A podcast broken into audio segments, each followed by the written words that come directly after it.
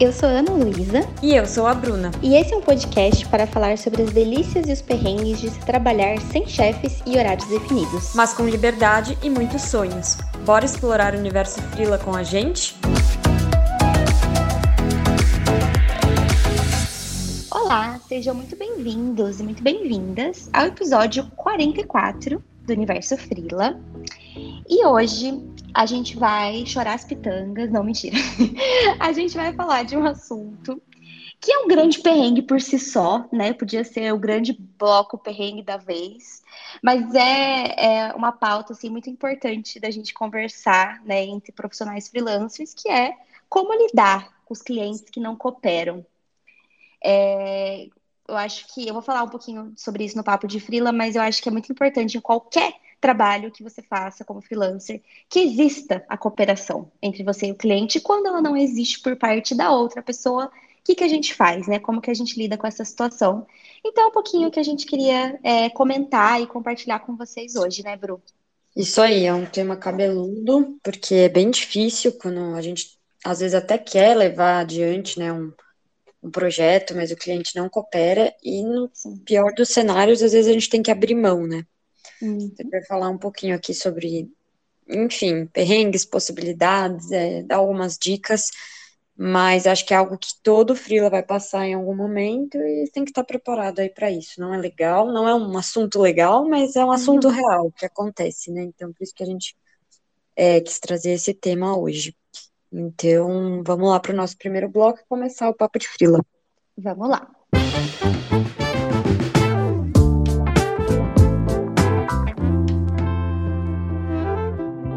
Chegamos então ao Papo de Frila, né, nosso bloco de conversar sobre o assunto da vez.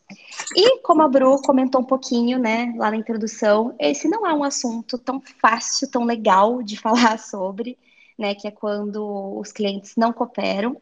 Mas é importante a gente conversar sobre isso, porque é, é exatamente como ela falou. Todo freelancer vai passar por isso em algum momento. É muito difícil a gente ter uma carreira é, né, sem passar por um momento em que a gente vai lidar com um cliente que não coopera, que não faz a parte dele. É, como eu também já mencionei, eu acho que qualquer relação entre cliente e um profissional freelancer precisa ter a cooperação de ambas as partes, precisa que os, as duas partes façam é, né, o, o, seu trabalho bem para que as, as coisas fluam. Então, a nossa parte, logicamente, é oferecer os melhores serviços, né, o, o melhor atendimento, tudo dentro do que foi acordado.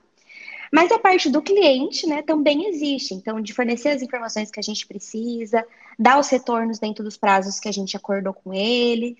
É, então, assim, não, não tem como a gente fazer tudo sozinhos, assim, não, não, isso não existe, né? A gente precisa que eles cooperem, que eles forneçam é, o material necessário para a gente fazer um, um, um, trabalho legal. Isso eu estou falando de produção de conteúdo, mas eu estou falando de todas as outras áreas também, né? É sempre um trabalho em conjunto. É, e isso acontece, é, o problema né, dos clientes que não cooperam já aconteceu bastante comigo, infelizmente. Faz um ano e meio aí que eu sou freelancer em tempo integral e eu já sofri algumas situações. É, e eu acho que principalmente, né, é, esses problemas acontecem de duas formas diferentes comigo. O primeiro é quando os clientes não, não fornecem as informações que eu preciso dentro do prazo que a gente combinou, e aí isso prejudica o meu fluxo de trabalho. Então, por exemplo, eu faço, é, assim como a Bru, trabalhos de ghostwriting, né? E nesses trabalhos a gente precisa muitas vezes que os clientes, na maioria, assim, acho que 100% das vezes, eu acho, é que os clientes os conteúdos que eles querem falar, certo? É, eles, a gente precisa dessa apuração por parte deles para saber o que eles querem falar e como, enfim é, porque é um, é um conteúdo bem personalizado do ghostwriting, né? Então precisa ter essa participação do cliente. E o que acontece muito comigo é eu combinar com, essas, com esses clientes que eles vão me passar esses conteúdos até certa data, para eu poder escrever em outra data e entregar até o prazo que a gente combinou. E eles simplesmente desaparecem, não me eu cobro, visualiza, não responde, aquela coisa maravilhosa. E eu fico nossa. sem direcionamento. a Bruna. Ai, gente, o famoso visualizado, né, ignorado com sucesso. E, e, eu fico sem, sem conteúdo, eu fico sem saber o que escrever. Não, não tem como eu tirar da minha cabeça. Não é igual um trabalho, por exemplo, sei lá, de de, de mídias sociais, que às vezes você consegue fazer de forma mais independente, porque você não precisa, né, saber exatamente o que o cliente quer falar sobre aquilo. Você pode pegar da internet, em alguns casos. No, no caso do Ghostwriting, não tem como, você tem, que, você tem que saber o que a pessoa quer falar, de que forma, que informações. E eu fico a ver navios. e aí, é, isso atrapalha o meu fluxo, porque às vezes eu separei é, um, um, momento ali da minha agenda para escrever esse conteúdo, eu tenho que colocar outra coisa no lugar que às vezes não estava programado para entrar. E aí, muitas vezes, esses clientes eles voltam dali a duas semanas querendo conteúdo para ontem, né? Acontece muito isso também. Então, é, é essa falta de alinhamento ali do fluxo que atrapalha muito a entrega. E um, uma segunda situação clássica que acontece comigo é o cliente que desaparece e não dá explicação. É, esse, nossa senhora. esse é terrível, mano. Gente, eu acho, desculpa, mas eu acho isso uma falta de respeito tão grande. Se você não quer continuar, né, o trabalho, conta, fala para a pessoa. É, é uma conversa difícil? É uma conversa difícil, mas poxa vida, é, é, a pessoa precisa saber, eu preciso saber, entendeu? O que, que eu faço? Tem um cliente que foi uma decepção muito grande, inclusive, que eu, eu comecei a atender ele no finalzinho do ano passado. Aí chegou no final do ano, assim, ele começou a me dar uns perdidos. Aí eu falei, bom, é, deve ser. A Bru tá rindo da minha cara. Deve com ser respeito, com respeito. Não, mas é, é, rir pra não chorar, gente. A gente tem que rir das nossas desgraças mesmo, porque é, é, é impressionante. Porque a pessoa vai desaparecendo aos pouquinhos, e aí chega um momento que ela simplesmente não te responde mais, ela simplesmente sumiu. E aí você fica naquela, tipo, tá bom, então eu não conto mais com essa entrada financeira, eu não, não conto mais com, esse, com essa demanda. É, porque você não sabe, você não recebeu né, uma mensagem do tipo, olha, Ana, é, eu não vou conseguir continuar por isso, isso e isso, não sei o quê, simplesmente sumiu. Então, essas duas situações, dos clientes que não me dão as informações que eu preciso e do cliente que simplesmente desaparece, são muito comuns, né?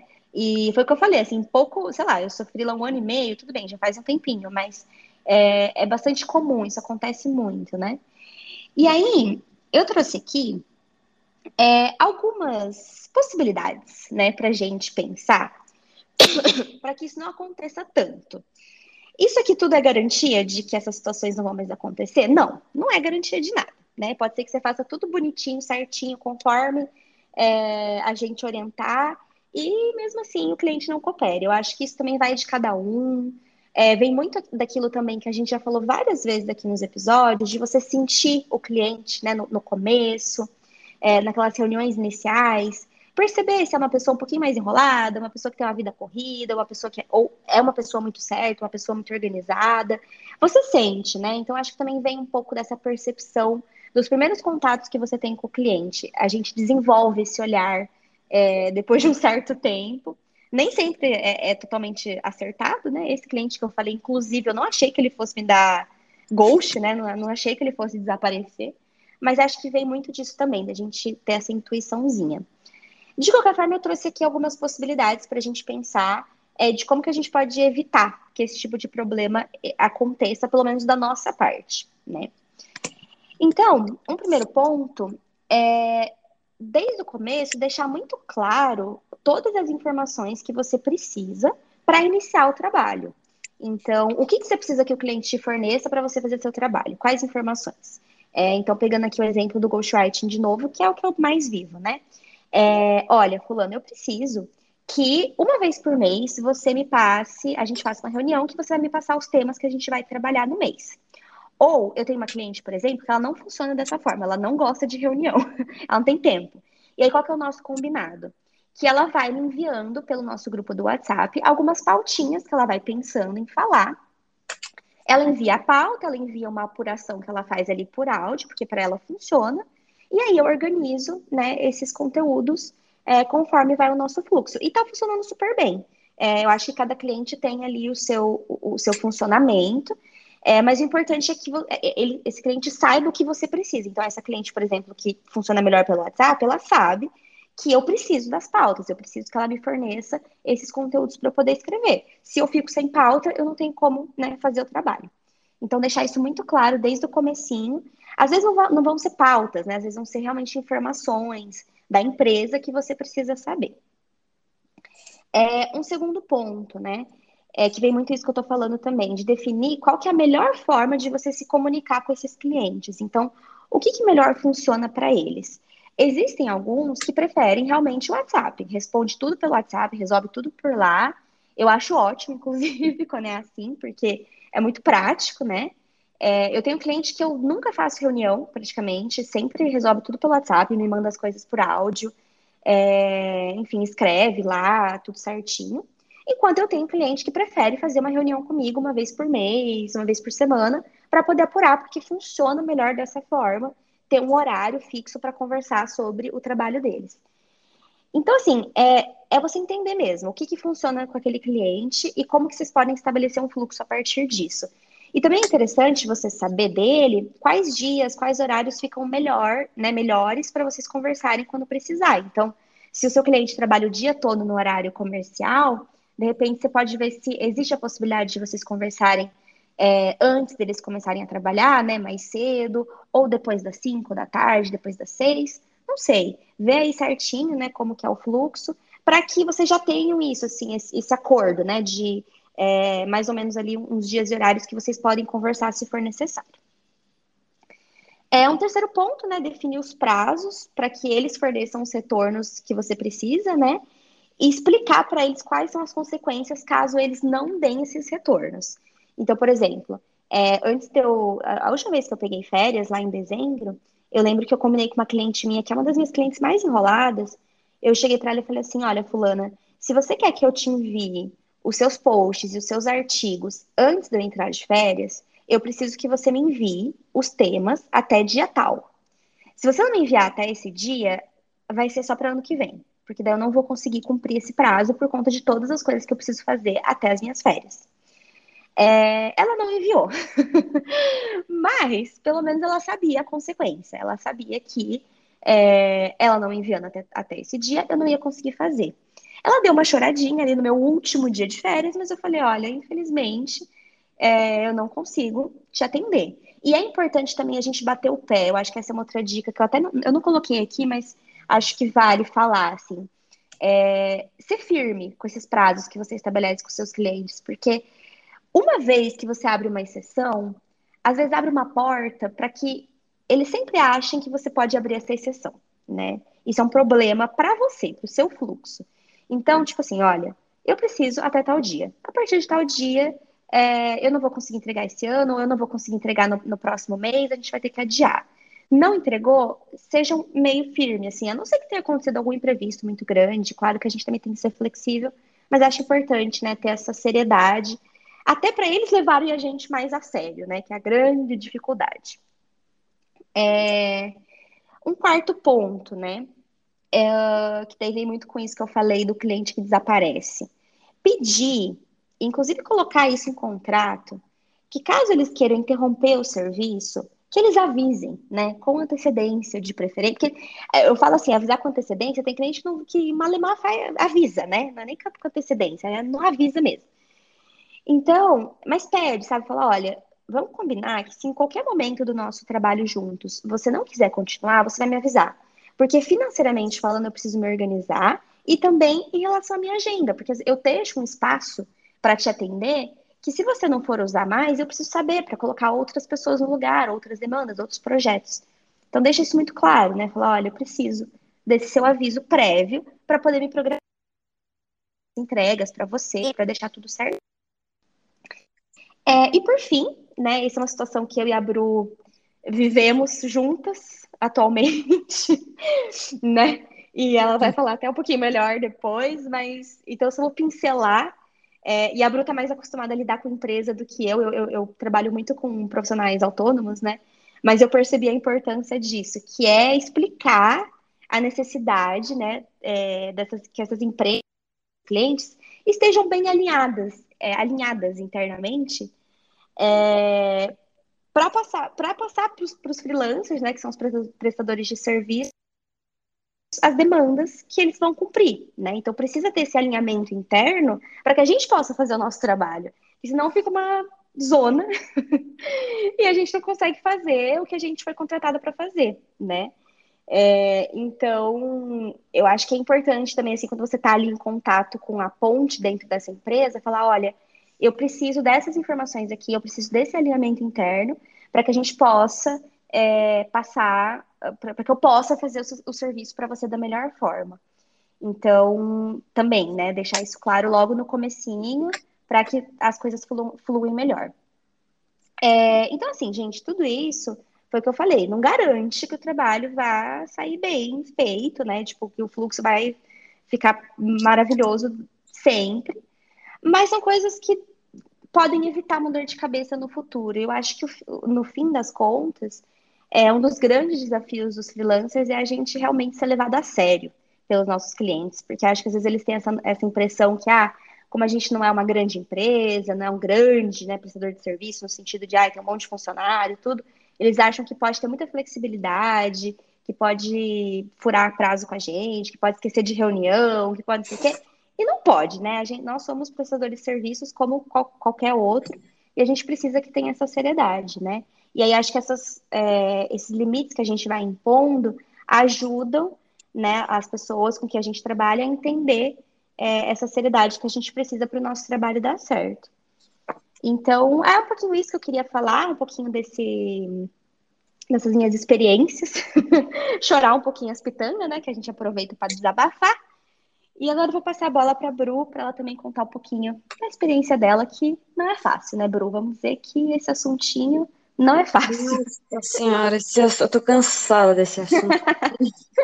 Virou minha Exausta. rotina, minha rotina esse assunto. Toda hora tem algum cliente que não tá cooperando, gente. Por que eles são assim? Eu não entendo. Ninguém tá obrigando eles a trabalharem com a gente, eles que, que escolheram. Exato. Mas enfim, é, eu queria começar a minha parte aqui da minha fala do Papo de Frila com o significado de cooperar, que eu peguei aqui no, no dicionário, só porque eu achei legal assim, mas eu imagino que todo mundo que tá ouvindo já saiba, né? Mas é atuar juntamente com outros para um mesmo fim, contribuir com o trabalho, esforços, auxílio, colaborar. Então, assim, isso de atuar juntamente com os outros para o mesmo fim, cara, é exatamente o que a gente precisa, porque hum, por mais que a gente tenha total autonomia e tudo mais, a gente sempre vai precisar de uma aprovação, de um direcionamento.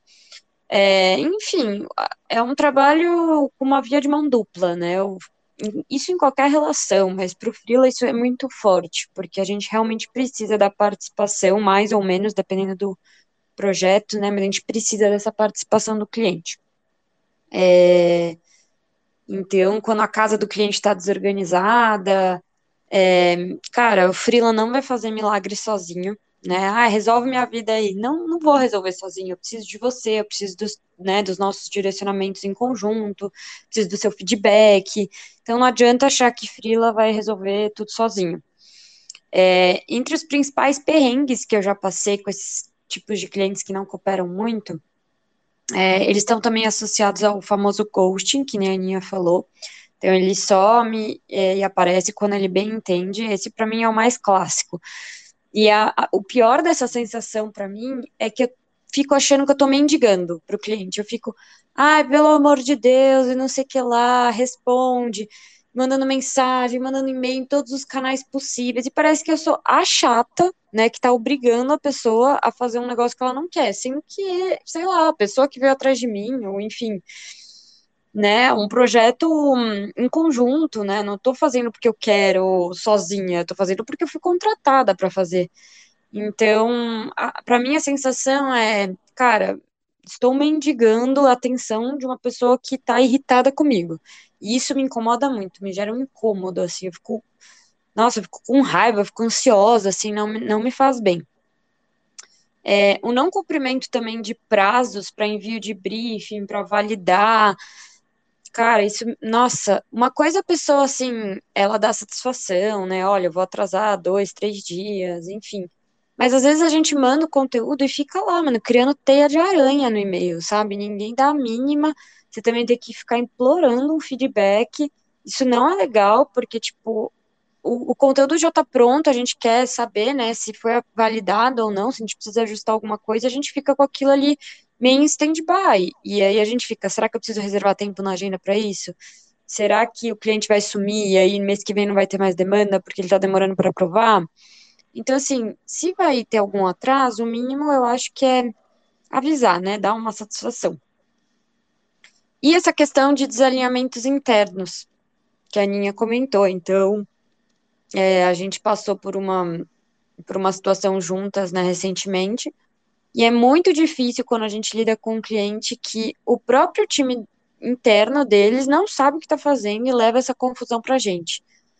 Então, assim, é, bizarrices de fazer uma reunião num dia de alinhar, né, briefing para os conteúdos e no dia seguinte mudar tudo. Vem outra pessoa e fala outra coisa. Então, a gente a gente fica maluco, né? E isso consome tempo, consome energia. Então, assim, faça alinhamento antes internamente, depois vem falar com a gente. Nem que isso atrase um pouco a execução do, do processo, assim. Porque não faz sentido, a gente fica maluca, né? Cada hora é um falando uma coisa, cada hora tem que responder para um. E aí a gente vai, faz um negócio, parece que a gente não, não cumpriu com as expectativas, mas na verdade é porque nem eles sabem que expectativas que eles têm, porque eles estão desalinhados. Então isso é uma loucura. É, acho que tem que ter essa conscientização de que, é, por mais que o freela seja parceiro, ajude às vezes em estratégia, dependendo do job, o freela não é CLT. Ele não quer entrar, ele é freela justamente para não entrar na confusão da empresa ou do cliente profissional. A gente não quer ter esse tipo de preocupação. A gente, lógico que vai dar o, todo o suporte, auxílio, mas a gente não quer entrar no furacão. E tem cliente que leva a gente para o furacão, e a gente tem que ir criando né, algumas barreiras. É, então, tudo isso que eu falei, em muitas outras situações, elas causam improdutividade, refação em excesso, desgaste da relação, né, que acho que é uma das piores coisas, você pode começar a pegar bode do cliente, é, você pode começar a mudar a sua imagem em relação ao cliente que, sei lá, antes você gostava e depois, né, começa a mudar um pouco porque a relação começa a se desgastar muito. Em alguns casos, você pode até querer parar de trabalhar com aquele cliente, o que é ruim para você financeiramente, mas pode ser bom em outros sentidos. Então, você estava muito sem paz de espírito, estava ficando maluco de ter que cobrar o cliente, não estava mais fazendo sentido.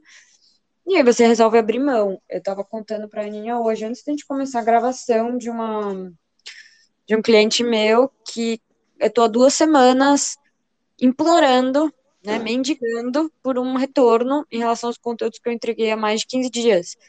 E eu sou ignorada em todos os canais possíveis. E isso, cara, para mim não faz sentido trabalhar dessa forma. Então, eu gostaria de continuar? Gostaria, mas eu mandei hoje uma mensagem super firme, falando: olha, desse jeito eu não quero mais, não faz sentido para mim, tá atrapalhando meu trabalho, então, quero continuar? Quero, mas a gente tem que mudar algumas coisas. E em alguns momentos, assim, não faz sentido, porque, cara, é, se a pessoa já tá tão é, sem comprometimento, logo no início, esse cliente que eu tô dando exemplo, um mês de trabalho já tá assim, não vai se sustentar por muito tempo eu não acho que vai se sustentar. E aí você fica meio que correndo atrás do rabo, porque o que acontece é, ah, tô com esse cliente aqui na minha planilha de, de desse mês. Então, esse mês estou contando aqui para ganhar com X reais com esse cliente. Só que ele vai ficando tão perdido no processo, e ele vai encavalando tantas coisas que você já nem tem mais certeza se você vai ter essa entrada no mês seguinte. Então, cara, às vezes é melhor você tirar a incerteza do que ficar ali correndo atrás e não ter nenhum retorno e atrás de outras possibilidades. Assim, eu acho que tem gente às vezes que traz essa energia estranha, não, não contribui, às vezes não faz sentido, não. Então a gente tem que saber aonde a gente persiste, enfim, onde a gente não deve persistir. E aí aqui eu trouxe quatro dicas rápidas, né, algumas complementando a Aninha, sobre como estabelecer, é, é, como lidar, desculpa, como lidar com esse tipo de situação. Primeiro, estabelecer alguns limites. Acho que é muito importante a gente não estar tá disponível o tempo todo, porque tem muitos clientes que fazem isso porque pensam, ah, a hora que eu tiver tempo, eu pego, respondo, mando uma mensagem, a Bruna vai estar tá lá, ela faz para mim na hora. Então, você tem que mostrar que não é assim. Você não trabalha exclusivamente só para aquele cliente. Lógico que você vai atender ele, mas se ele também não está cumprindo os prazos, se ele também está desaparecendo na hora que convém para ele, então você também não tem obrigação de responder de imediato. É, o outro ponto é ser firme e se posicionar quando as coisas estiverem fora do controle, reforçando que não é dessa forma que você quer e gosta de trabalhar, que nem eu fiz com esse caso aí dessa cliente que eu contei agora. Então, cara, mandei uma mensagem muito firme e porque, enfim, não faz sentido para mim trabalhar assim. Não deixa de ser uma entrada financeira que me dá segurança, vira mais insegurança do que segurança. E eu prefiro não ter, prefiro ir atrás de outras coisas. Então, às vezes, a gente tem que ser firme mesmo. E às vezes, quando a gente é firme, o cliente também muda. Ele acorda assim, né? Leva um chacoalhão e muda a postura. Eu já tive alguns clientes que aconteceu isso, então às vezes vale a pena. É, outra dica é tentar fazer um realinhamento, né? Perguntar como vocês podem melhorar o fluxo de trabalho. É, então, você se mostra firme em relação ao seu posicionamento, mas também se coloca à disposição para ajudar. Semana, acho que foi semana passada que eu, que eu pedi, ou retrasada, sei lá, que eu pedi um conselho sobre isso para a Aninha. Falei, olha, tô com esse cliente aqui, não aguento mais também ser ignorada. Um cliente muito difícil de, de comunicação, mas que eu acho que vale a pena né, ficar com ele. E aí eu falei, não sei o que eu faço, Ana, pelo amor de Deus, me dá uma luz. E ela falou exatamente isso. Fala que você, assim, né, não tá funcionando desse jeito, mas se mostra super é, disposta a, a ajudar ele, encontrar um caminho que seja melhor e tal. E eu acho tão engraçado quando tá lá sendo ignorado eternamente pelo cliente, aí você manda uma mensagem mais dura e responde na hora, tipo, ai, me dá uma raiva. E aí eu que eu mandei essa mensagem para esse outro cliente, na hora me respondeu. Me trouxe uma solução assim, que ajudou um pouco, mas também não sei se vai ser sustentável. Então, é, enfim, ser firme e ao mesmo tempo atenciosa, acho que é um bom caminho. E por fim, né, a última dica, que é saber quando, infelizmente, você vai ter que fazer a rescisão do contrato, que não, não, não faz mais sentido trabalhar daquela forma, não tá te fazendo bem, é o que eu falei, traz mais insegurança do que segurança, então não faz sentido. É, você tenta de todas as formas, tenta ser firme, tenta fazer realinhamento, mudar o fluxo, e a pessoa ainda assim não, não consegue, então talvez não faça sentido mesmo. E isso não quer dizer abrir mão de qualquer cliente, né, gente? É, é aquele cliente que realmente não tem sintonia, que você acha que não, não vai para frente.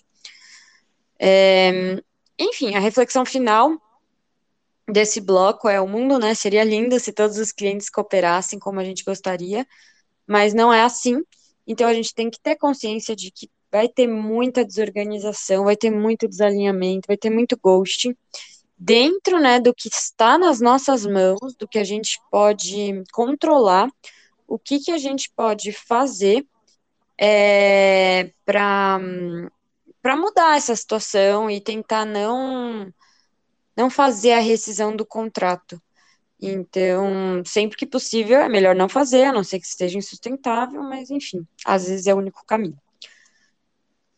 Ufa, então é isso, um pouquinho do que eu queria compartilhar. Eu acho que a gente falou bastante assim, dentro das possibilidades que a gente conhece, o que, que daria para fazer nessas situações, mas acho que o mais importante é estar consciente, né? Não ser pego de surpresa, porque realmente isso vai acontecer.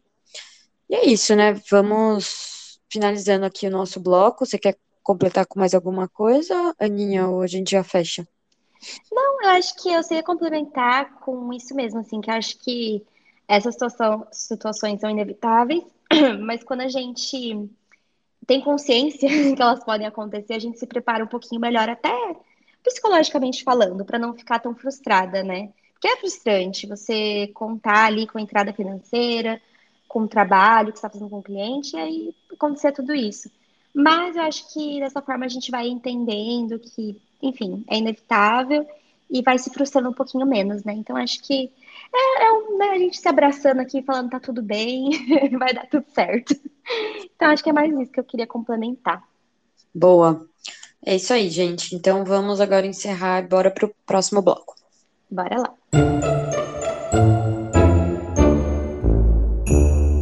Chegou a hora do perrengue da vez, nosso bloco preferido aqui, né? A gente já chorou bastante no papo de frila, mas agora a gente vai chorar mais um pouquinho, não acabou ainda não. Então hoje eu vou, na verdade o perrengue que eu vou compartilhar ele tá bem atrelado a, ao tema geral do episódio. recentemente eu e a Aninha, a gente começou a atender um cliente meu juntas. É bem legal, assim, o trabalho em si, enfim, muito legal trabalhar com uma pessoa que, além de tudo, é sua amiga. É, mas, cara, tá sendo bem desafiador, assim, porque é um cliente que está com várias reestruturações, né, internas, mudança de time, mudança de posicionamento da marca, enfim, mudanças estratégicas internas, o que é super válido, mas a gente entrou no meio do furacão, assim, né, uh, eles tinham outros profissionais que, que atuavam nessa demanda, a gente entrou meio que às pressas, assim, e por mais empolgada que a gente esteja, cara, é, é um processinho difícil, porque tem cliente que quer, a Aninha falou exatamente essa frase, né, quando a gente trocava ideia, tem cliente que quer que a gente troque a roda do carro com ele andando, e, cara, não dá para fazer isso, assim, dá, mas é muito estressante, e eu acho que acaba não trazendo tantos resultados legais como poderia, porque se não tem alinhamento interno, a gente tem a gente fica mudando a rota o tempo inteiro, né? Porque não tem um briefing mais objetivo, mais conciso. E é super estressante, desgasta a relação é, com o cliente, né? Porque começa a afetar o nosso fluxo de trabalho. Então, é, é, é bem difícil, mas assim, esse é um exemplo de cliente é, porque a gente sempre fala, ah, tamanho difícil, né, tá insustentável, é, enfim, parte para outra.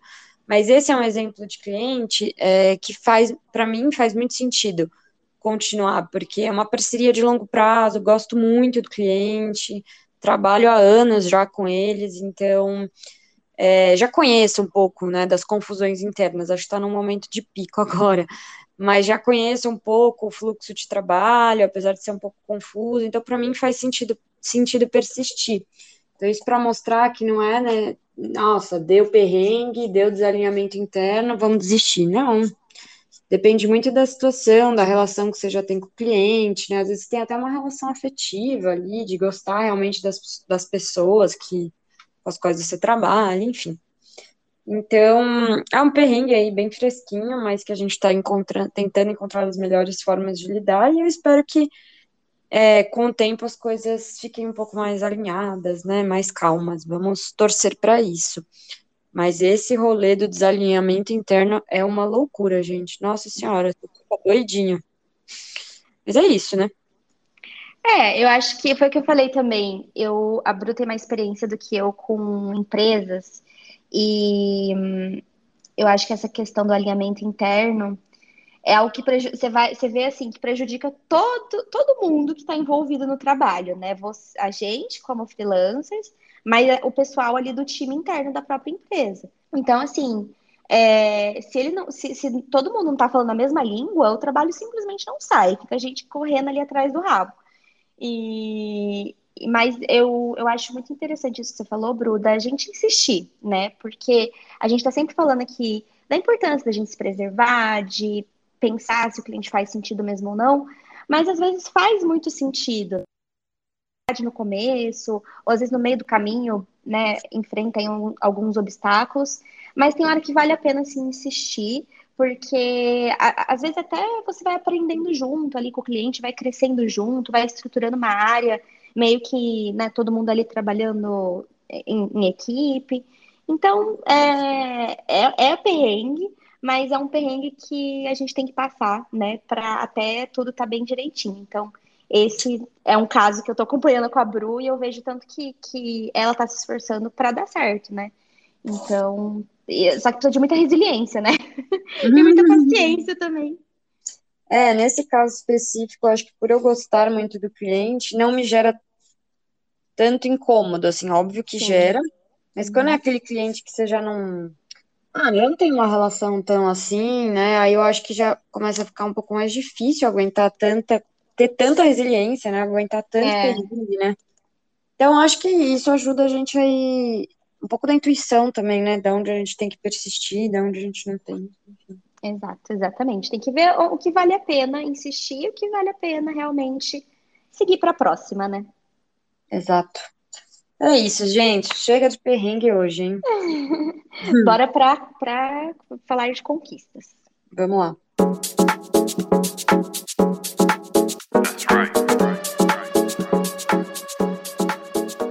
Chegamos ao aprovado sem alterações, nosso bloco de conquistas.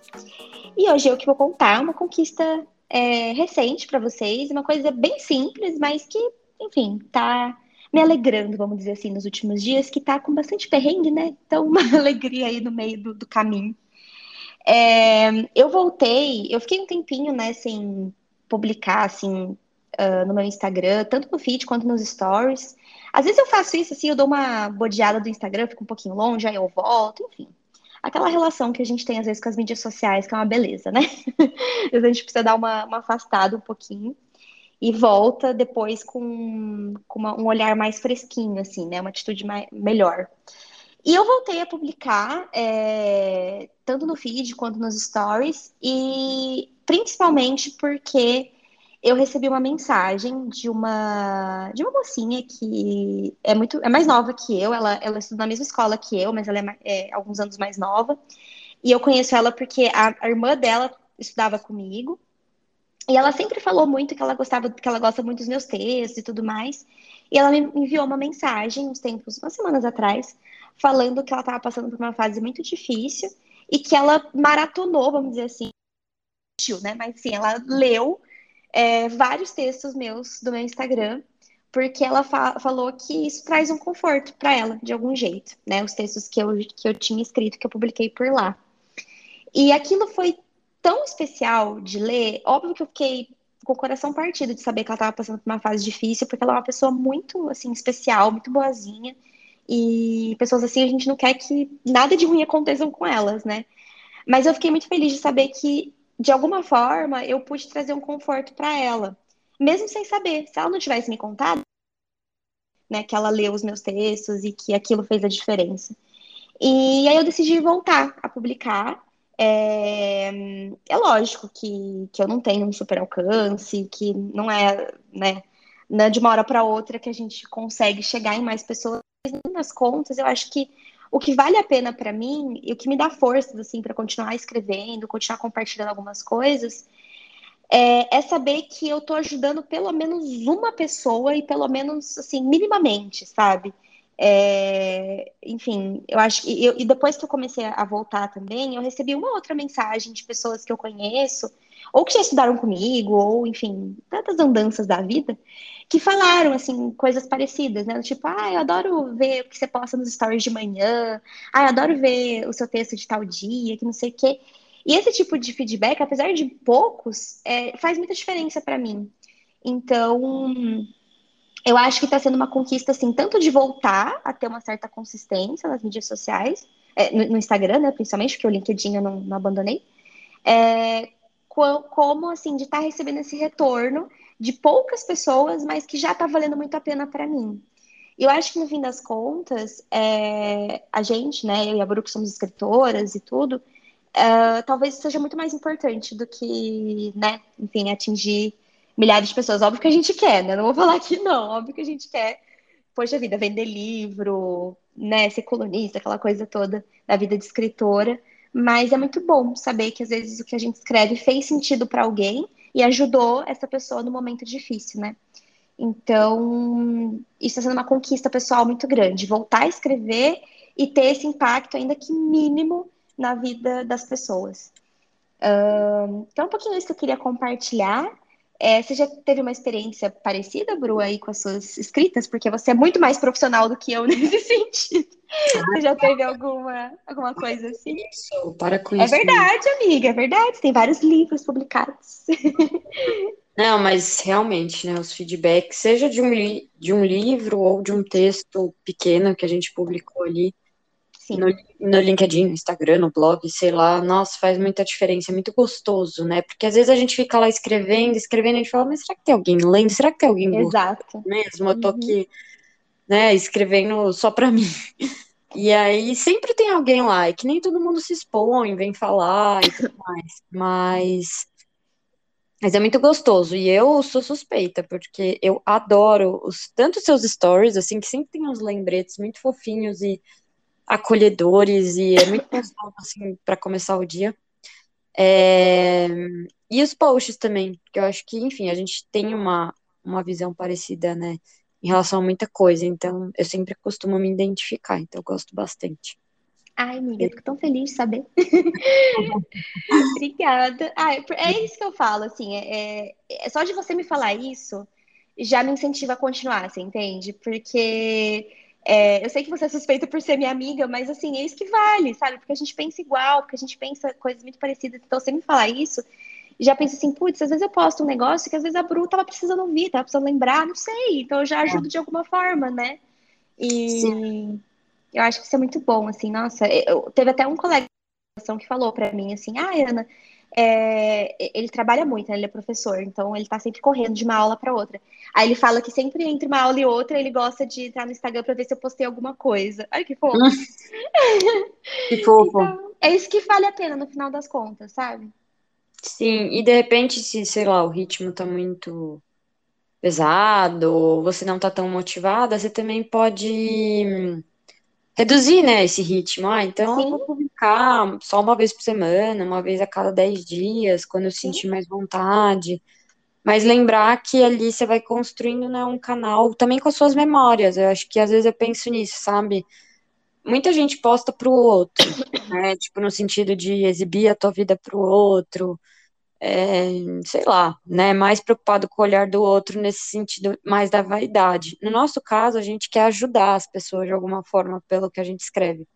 Sim. E, além disso, eu vejo muito o Instagram, é, que eu também tenho dificuldade com esse canal, né, mas eu vejo muito como um, um canal de memórias visuais ali, além da escrita. Então, sempre colocando uma foto e, um, e uma legenda, um texto, é algo que vai ficar ali, eu posso rodar anos depois e ver, enfim, eu acho legal isso também, ter essa perspectiva de que você vai colocando as suas pequenas memórias e sensações ali num lugar que fica é, guardado, né, de certa forma.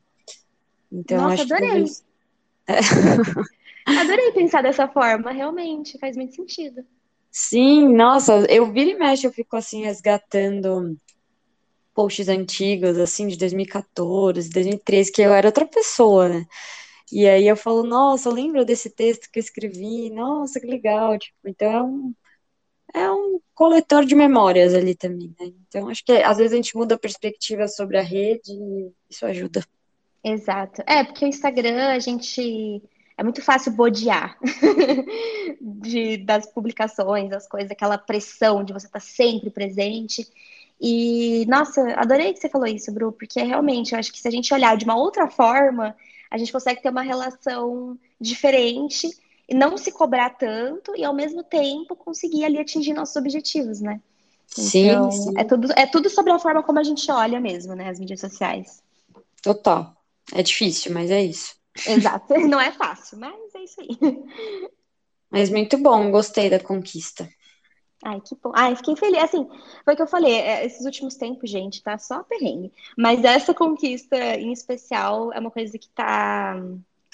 Ah, me dando aquele quentinho no coração, né? Que faz a gente seguir em frente. Mas é um pouquinho isso que eu queria compartilhar de conquistas. E agora bom. vamos para o próximo bloco. Vamos lá.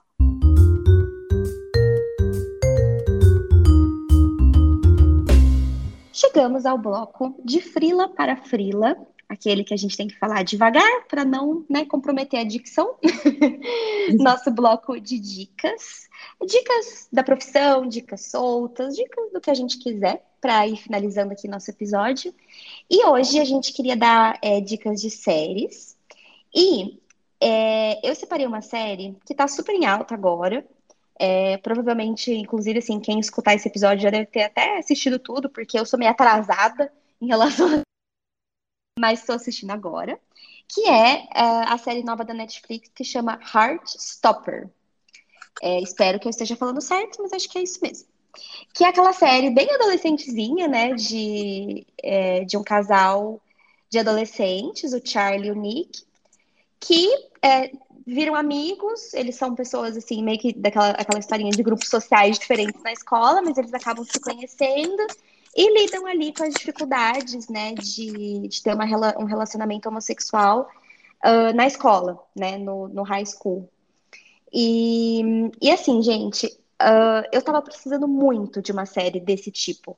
Bem clichêzinha, bem adolescente, bem água com açúcar, bem assim que, que você assiste e você fala, ai meu Deus, que coisa linda. Eu estava precisando. Por quê?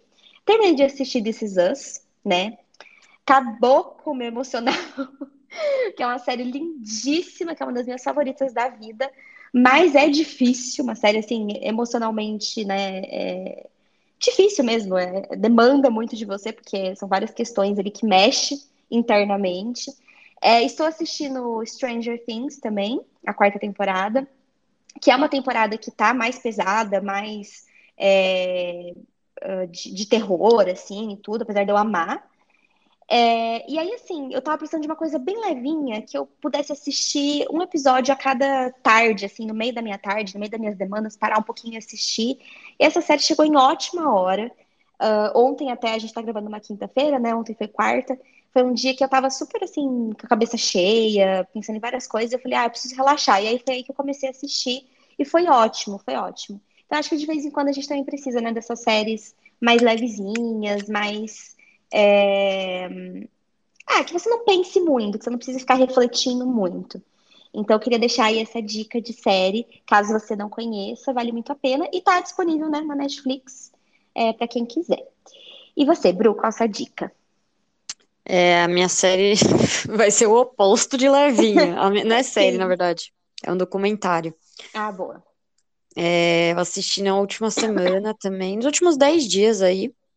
É um documentário que, bom, só para contextualizar, é, desde o ano passado eu tô tentando me conectar mais com as esferas espirituais aí da minha vida, por vários motivos, e eu tô me aproximando bastante do espiritismo. E aí eu tô lendo livros, enfim, fazendo coisas aí que me ajudem a entender melhor essa religião. E eu descobri uma série na Netflix que chama, duas, na verdade. Uma que chama Vida Após a Morte, que é simplesmente um, foi simplesmente um divisor de águas, assim.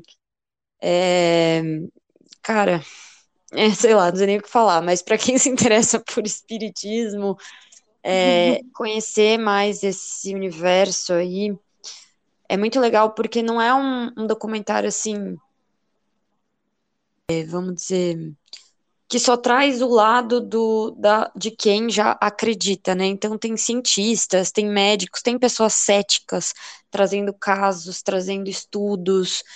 Então, enfim, eu sei que nem todo mundo acredita, nem todo mundo tem essa linha, mas eu achei muito esclarecedor, muito potente. E, enfim, tá me fazendo enxergar várias coisas de outras formas. Acho que é, para quem tem alguma fé, alguma crença, sei lá, acho que torna a nossa vida aqui na, na Terra, né, a nossa existência física mais leve de alguma forma, era um pouco isso que eu estava buscando. E aí depois eu descobri uma outra que chama também Vida Após a Morte com Tyler Henry, sei lá, se é assim que fala o sobrenome dele. Mas é um médium muito famoso nos Estados Unidos, ele tem tipo 25 anos, alguma coisa assim, super novinho. E aí, ao longo dos episódios, a gente vai acompanhando ele fazendo várias leituras é, com várias pessoas. E assim, é surreal também. Tipo, cada episódio que eu assisto, fico mais em choque. É, e, cara, eu tinha muitos preconceitos, não preconceitos, mas assim, eu tinha muitas dúvidas em relação a esse universo espírita aí, e cada vez mais eu tô me sentindo conectada a isso, tá sendo importante para mim. Então, para quem se interessa pelo assunto ou está em uma busca espiritual, acho que vale super a pena. São documentários super sérios, assim, que realmente tem credibilidade e que, cara, para quem tem interesse, vai ser para mim foi um divisor de águas, assim, da forma que eu tô enxergando as coisas. Então, essa é a minha dica, assim. E são coisas, assim, pesadas no sentido bom, né? Não é tipo, o Us, eu também fiquei devastada, né? Uhum. É, mas são coisas pesadas porque mexe com né, a nossa existência, com o nosso medo da morte, que muita gente tem, né? Enfim, então por isso que eu quis dizer que é pesado, né? Porque lida com temas bem sensíveis, mas as, os documentários em si não são pesados, são muito interessantes, na verdade. Então, Arrasou. essa é a minha diquinha de hoje. Ah, eu fiquei até interessada, porque hum, meu pai é espírita, né? Então, esses assuntos sempre estiveram muito presentes assim na minha casa. Eu sempre quis entender um pouco mais e tudo. Então, achei bem legal, Bruno, sua dica. Meu, assiste e depois me conta se você também não ficou impactada. Socorro! eu querendo séries levinhas, né? Aí eu do nada, ai, acho que eu vou assistir esse documentário. Não, arrasou, arrasou. É, são du- duas propostas bem diferentes, né? E as duas muito importantes, né? Sim, exato. Mas fica a dica aí pra quem tem interesse nesses dois universos, né? Arrasou. Muito bom. Demos nossas diquinhas, então vamos para o Manda Jobs. Vamos lá.